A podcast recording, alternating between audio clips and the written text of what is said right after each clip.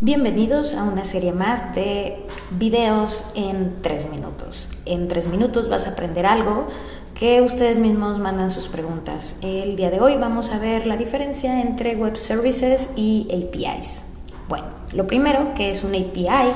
Un API es un Application Programming Interface, es una interfaz para permitir que se comparta código entre terceras personas eh, un ejemplo muy claro es el kernel de Linux. Eh, si tú lo buscas, te vas a encontrar que es un API que tiene un montón de métodos, un montón de funciones que puedes utilizar para interactuar con el kernel de Linux. Otro ejemplo podría ser Ajax, que si lo buscas, pues eh, mucha gente diría, pues, ah, pues es la documentación. Bueno, pues esa documentación son todos los métodos que puedes utilizar para interactuar con JavaScript, Ajax y hacer diferentes funcionalidades.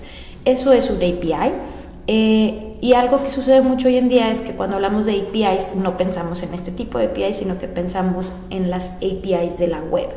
Un API en la web podría ser, por ejemplo, el API de Google Maps, que te permite dibujar cosas en, un mapa dentro de tu sitio web. Eh, ¿Qué es un web service? Un web service es un, como tal, un servicio que nos define específicamente W3C que nos va a permitir comunicarnos entre dos máquinas a través del Internet. Y aquí es en donde realmente empieza la confusión. Un web API, pues es un montón de cosas que las que puede interactuar a través de la web y un servicio, un microservicio también o un web service. Bien, la situación aquí es la diferencia de eh, lo que definimos en cada uno. En un web service tenemos un contrato, es decir, tenemos una especificación muy clara de cómo va a funcionar ese web service. Ese contrato se define en una cosa que se llama WSDL, que es el Web Service Description Language.